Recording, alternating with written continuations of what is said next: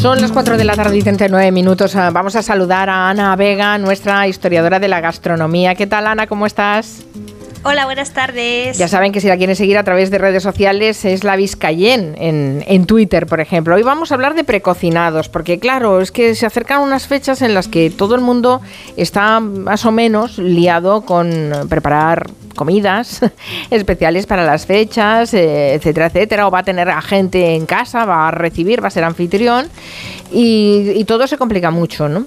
Y, hemos echado una mirada atrás y, Ana nos va a descubrir que, a ver, atajos en la cocina ha habido siempre. No hace falta ir a comprar los huevos a la plancha. Y gracias a Dios, menos mal. Menos mal, ¿verdad? Menos mal. Bueno, uh, por cierto, esos huevos a la plancha listos para comer, no me digas que los has probado. No, no los he probado. Ni por, ni por curiosidad. No me, he atrevido, pero es que tampoco he pasado por una de, las tiendas en donde se venden, la ah. verdad. Y creo que no están en todas, ¿eh? En algunas, porque son como, bueno, para probar. Están en todas, no están en todas. Pero me hizo mucha gracia que el otro día o la semana pasada le hicieron una entrevista al, inventor, que es español, que la gente piensa, pues vaya tontería, los huevos a la plancha refrigerados, pues tienen su misterio porque no es fácil eh, hacerlos de manera industrial. Entonces la persona que ha inventado el proceso es de Huesca, se llama Javier Izuel, y le hicieron una entrevista y decía algo así como, dentro de tres años nadie comerá, nadie freirá huevos en su casa. no sé, a ver, es un me vaticinio un poco complicado, sí, sí, no sé, no sé yo, porque tampoco cuesta tanto freír un huevo, pero sí que es cierto que a personas que tengan una cierta mm, discapacidad a lo mejor les va bien esta fórmula del, del huevo envasado, ¿no?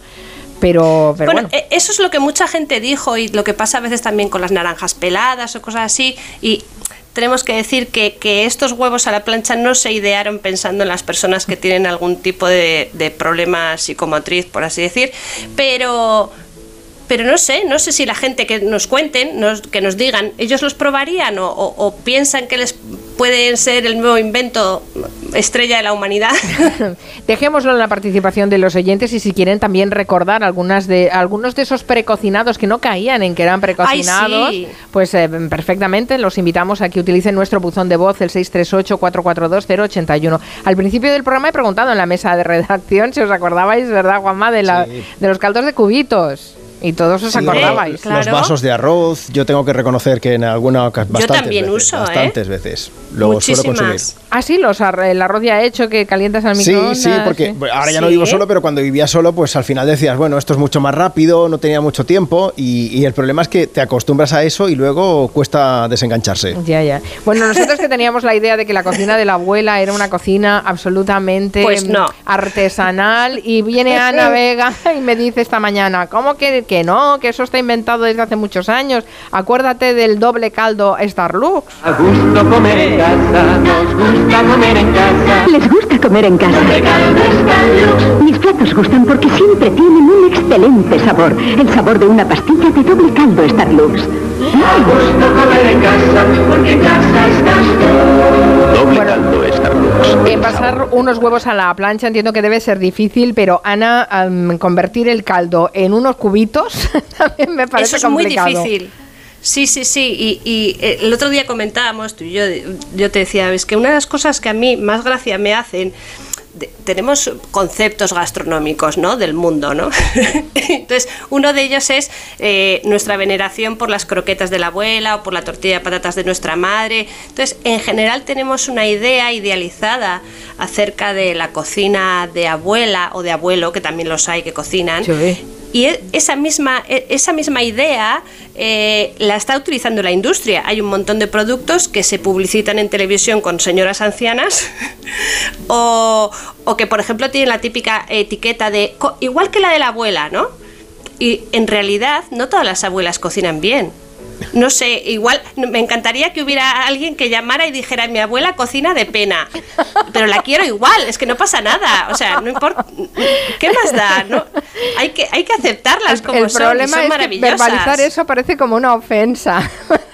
No, pero, es que no todo el mundo... no todo el mundo cocina bien, no todas las madres han cocinado bien, no todas las abuelas han cocinado bien, eso, es, si, partimos de que es imposible que el 100% de las personas, y no digamos ya de las mujeres, cocinen maravillosamente, no hay nada que de, por, por arte de magia te convierta en una guisandera excepcional cuando te conviertes en abuela. O sea, no. que, te, que, te, harán huevos fritos eh, todos los que quieras y te darán un montón de cantidad de comida y, y te darán, intentarán dar lo mejor, pero no todas cocinan de manera superlativa. Pero mira, ¿vale? hablando de los estereotipos, que este es uno, el de que todas las abuelas y todas las madres han cocinado bien, eh, también hay otro estereotipo que es el eh, que todos nos hemos alimentado antes, cuando éramos pequeños, con comida casera. Oh, hoy todo y, era buenísimo, buenísimo. Claro, y resulta que la mitad eran polvos. Bueno, a la ver, mitad quizá no, es pero que un tercio La sí. mitad no, pero vamos a decir que un tercio, un 25%. Y, y bien que hacían. eh, Ahora la gente estará pensando, eso, eso no, ni de broma. En mi casa esas cosas no se usaban. Pero en la mía sí, yo tengo que decir, mi madre cocinaba como Los Ángeles, pero en mi casa nunca jamás creo que se hiciera un flan que no estuviera hecho a base de flanín, de potax, del chino mandarín o similar. Mandarín, que habrá mucha flan gente, mandarín, por favor, y tanto. Claro, habrá mucha gente que diga, ay, por supuesto, esto valía para las natillas, para la crema pastelera, para el flan, servía para todo. Y entonces hay un montón de, bueno, de cosas. el puré de patata en copos. Eso es, yo lo sigo utilizando. A mí, por ejemplo, hay muchas cosas que mi madre, mi madre era ama de casa, tenía que cocinar para seis personas todos los días y, y ella aceptaba con devoción todas las facilidades que le ofrecía el supermercado a un buen precio, que le parecían que estaban bien, eh, que sabía rico, que yo que sé, que era cómodo, higiénico, práctico.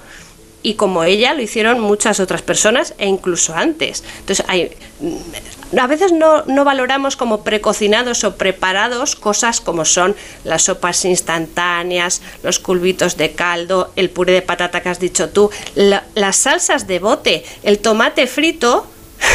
a día de hoy, eh, Tomate yo esto frito, la gente sí. se lo cuento y me dice, ay por Dios, como que les da vergüenza porque yo me dedico a la gastronomía.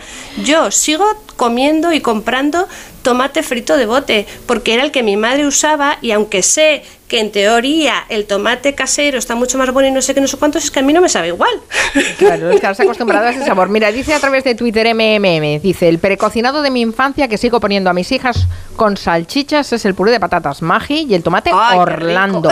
Ah, y la fabada litoral me ha, me ha arreglado muchos viernes de comer en casa, ¿eh? para que veamos que, que, a ver, que esto no es de, de- de ahora, esto ya es eh, antigua.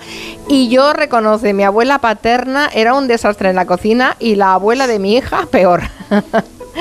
Pues Así muy que, bien. claro, y sí, las sí. quieren igual. Hombre, por supuesto, eso faltaría que las quisiéramos por lo bien que cocinan, ¿no?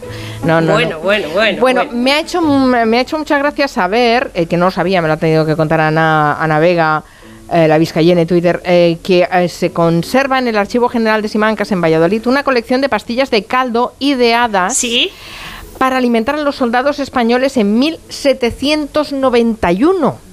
Eso es, y están ahí todavía petrificadas, pero existen. Pero eh, es que no sé ni cómo pudieron hacer esas, eh, cómo, cómo se hacían o cómo- Bueno, no es- sé. este, este caldo lo hizo un químico francés que contrató la corona o, o el ejército español.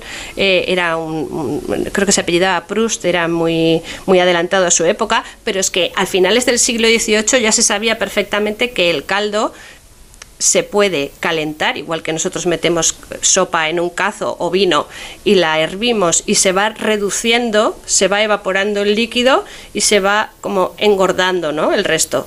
Y entonces el caldo, cuando se hace con muchos huesos, con gelatina, con, con, con cosas que contienen colágeno, a fuerza de hervir se acaba de convertir en una gelatina muy, muy, muy espesa que supuestamente tiene todos los nutrientes o gran parte de los nutrientes de los ingredientes principales con que hiciste el caldo. Así explicado, Entonces, esto apetitoso no es, Ana. no, ¿verdad? No. Pero realmente era, era como si te comieras una barrita de proteínas. Ahora la gente no piensa menudo asco. Bueno, pues los soldados cuando estaban en campaña o tenían que hacer eh, movilizarse necesitaban alimentos que se pudieran llevar eh, encima, que pesaran poco y abultaran poco y que fueran muy nutritivos. Y por eso se inventó este caldo. Qué fuerte. Bueno, y, y em, no, el origen eh, no sabemos cuál es. Sabemos lo que hay en el Archivo General de Simancas, pero en el resto del mundo también se crearon pastillas de estas de caldo, ¿no? Quiero Ah, decir sí, que sí, no, es sí, un, claro. no es un invento español. No, no, no, no.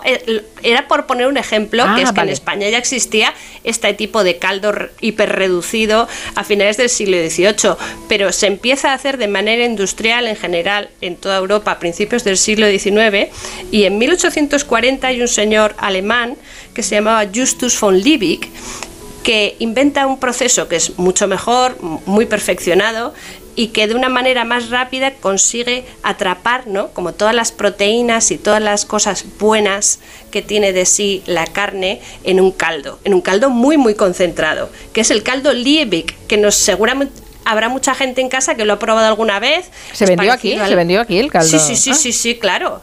Y había Basta un sopa litro de agua y un Liebig sobre también. de sopa Liebig para obtener en un momento la más exquisita sopa para cuatro personas. Las sopas Liebig están preparadas siguiendo las mejores tradiciones de la cocina mundial. Sopas Liebig, las mejores del mundo. No, las- no lo había oído en mi vida esto. No, no, sabía. Ahora, nada, con un sobrecito que hacías cuatro sopas, no está mal.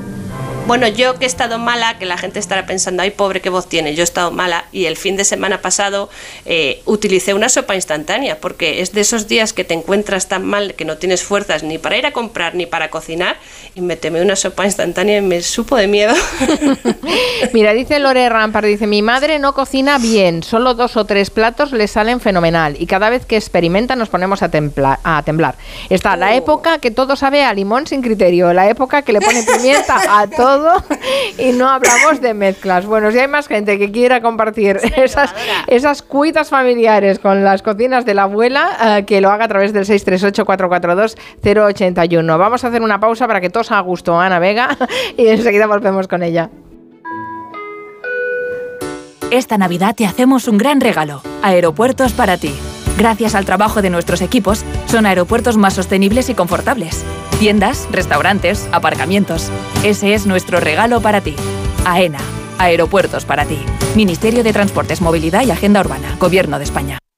¿Estás preocupado por tu colesterol? Toma citesterol. Una cápsula al día de citesterol con berberis ayuda a mantener los niveles normales de colesterol. Recuerda, citesterol. Consulta a tu farmacéutico o dietista. Hola, soy Marta, cantante de ópera experta en arpegios. La la la la y octavas. La la. Pero cuando tengo que reclamar una factura me quedo sin voz. Por eso soy de legalitas, porque sé que con una llamada un experto me ayuda a resolver lo que yo no domino. Hazte ya de legalitas. Y ahora por ser oyente de Onda Cero, y solo si contratas en el 91661, ahórrate un mes el primer año. Legalitas. Y sigue con tu vida. Con el frío es fundamental cuidar de nuestros huesos. Ahora con Flexium puedes. Flexium con manganeso ayuda al mantenimiento de los huesos. Flexium, consulte a su farmacéutico o dietista. En la Fundación A3 Media acercamos a niños y jóvenes el valor de la comunicación, acompañándolos en su desarrollo para que aprendan a comprender y gestionar correctamente la información que los rodea. Fundación A3 Media. Hagamos juntos una sociedad más crítica y libre. Sonora. Historias originales en audio para quienes aman el entretenimiento. Una investigación policial es algo muy parecido a un puzzle. Las víctimas cuentan que las abordó a punta de pistola y las trasladó a otro lugar para violarlas. Un enorme rompecabezas en el que primero hay que buscar los bordes. Su método era este, raptar a una mujer a punta de pistola y trasladarla a otro lugar para cometer la agresión sexual. Pues este, es este, al 99%. Es decir, hasta dar con el malo. Moon. Descarga la aplicación de Sonora en tu móvil y disfruta de grandes producciones en audio por solo 4,99 al mes. Tienes 15 días de suscripción gratis. Sonora, películas, series y documentales para la gente que escucha. Hablemos claro. De vuelta funciona. Funciona tan bien que si nos escuchas y no eres un temerario, pagarás muy pocas multas y nunca perderás el carné. Garantizado. Bueno, sí, porque yo no he vuelto a pagar multas, aunque vengan, yo las escaneo a vosotros y la verdad es que yo estoy muy contenta, incluso os he recomendado. Encima pagáis si te retiran el carné. De vuelta. 900-200-240. 900-200-240 o devuelta.es. Mucho que ganar. Reacciona. Con el frío, los huesos me avisan de que voy cumpliendo años. Toma Flexion Articulaciones. Flexion con manganeso contribuye a mantener los huesos en condiciones normales. Flexion Articulaciones, de Pharma OTC. En Onda Cero, Julia en la Onda, con Carmen Juan. y los sobres de sopas de gallina blanca y cremas, eso se supone que también se pueden considerar cocinados o precocinados, además del tomate frito. Mi madre hacía los caldos de cubitos y para disimular un poco le machacaba ajito y perejil y echaba algún fideillo. Soy el tío más negado que hay en la cocina, pero para freír a un huevo doy, por favor. Buenas tardes, pues mira, eso que has dicho que todas las abuelas no cocinan bien, yo soy abuela y yo reconozco que no cocino bien. Y yo le doy croquetas a mi nieto y pienso, no tienen nada que ver con las que hacía mi madre. Que mi madre sí que cocinaba bien. Yo no sé cocinar bien. Yo lo hago porque lo tengo que hacer. Intento hacerlo bien, pero no lo hago bien. No soy buena cocinera. Y tampoco tengo tiempo. Entonces soy abuela y pueden decir, mi nieto dirá más adelante cuando pueda que no cocino bien. Bueno, esta autoconfesión me ha llegado al alma, es verdad. El nieto pedirá croquetas congeladas, ya verás.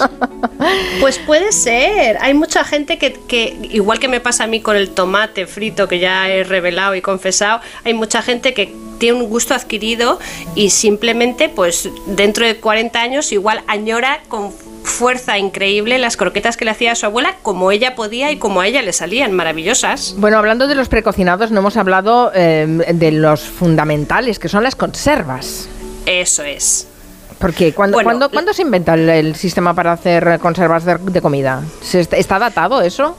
Sí, sí, sí, sí. En 1810 hay un señor francés, un químico también, que se llamaba Nicolas Appert. En 1810 gana un concurso que había convocado Napoleón Bonaparte para que alguien inventara un sistema eh, de para poder guardar herméticamente la, la comida y que los soldados franceses que estaban entonces repartidos por toda Europa pudieran comer mejor, no se les estropeara la comida, etc. etc. Y entonces Nicolás Appert gana este concurso con una propuesta que está basada en tarros de cristal que se, que se, se cerraban y servían al baño María. Y el mismo, la misma idea realmente se perfeccionó poco después gracias a la hoja de lata. O sea, a las latas de conserva que conocemos Mm, hoy claro, en día. Claro, porque es más fácil llevar latas que no de tarros de vidrio. Claro, porque los tarros se pueden romper, es más difícil producirlos, más caro y tal. Y entonces hay mucha gente que suele asociar las latas de conserva a cosas relativamente sencillas. Por ejemplo, a, semiconservas de pescado, como pueden ser el, el atún, las sardinas, los berberechos, cosas así, ¿no? Pero a finales del siglo XIX en España había una bollantísima eh, industria conservera y en 1870, por ejemplo, se hacían, os voy a decir, ¿eh? o sea, se, se hacían platos preparados, perfectamente cocinados y listos para calentar y comer. Por ejemplo, se vendían en España en lata cosas como chipirones en su tinta, merluza frita en salsa verde, angulas en aceite, bacalao guisado, ternera estofada, cordero asado Ostras. y lomo con tomate. Por favor. Todo esto venía en lata. Qué nivel, qué nivel. Y nosotros aquí demonizando los precocinados cuando esto ya tiene es más viejo que yo que sé. Bueno, Es más viejo que la tos. Dice Pollito a través de Twitter, yo rezo cuando mi suegra va a guisar lentejas porque llevan más apio que lentejas. Yo no le he puesto Oye, el nunca apio, apio a lo las odio. lentejas. Lo odio profundísimamente. bueno, pues tendrás que hacerte muchos calditos, ¿eh? porque ya te vemos que estás cargada con, con una cierta, con un cierto bueno, resfriado encima, Ten- pero bueno. Tengo, tengo bastantes sobres de sopa instantánea. Cuídate mucho, Ana Vega, hasta la Vale, próxima. un besito adiós, para todos. Adiós.